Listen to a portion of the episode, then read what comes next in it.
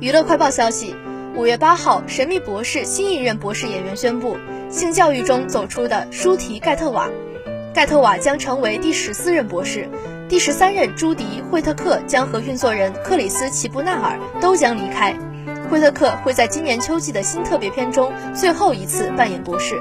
拉塞尔替戴维斯则会于明年回归，接替克里斯·齐布纳尔担任运作人。据了解。舒提·盖特瓦今年二十九岁，是第一个主演《神秘博士》系列剧的黑人演员。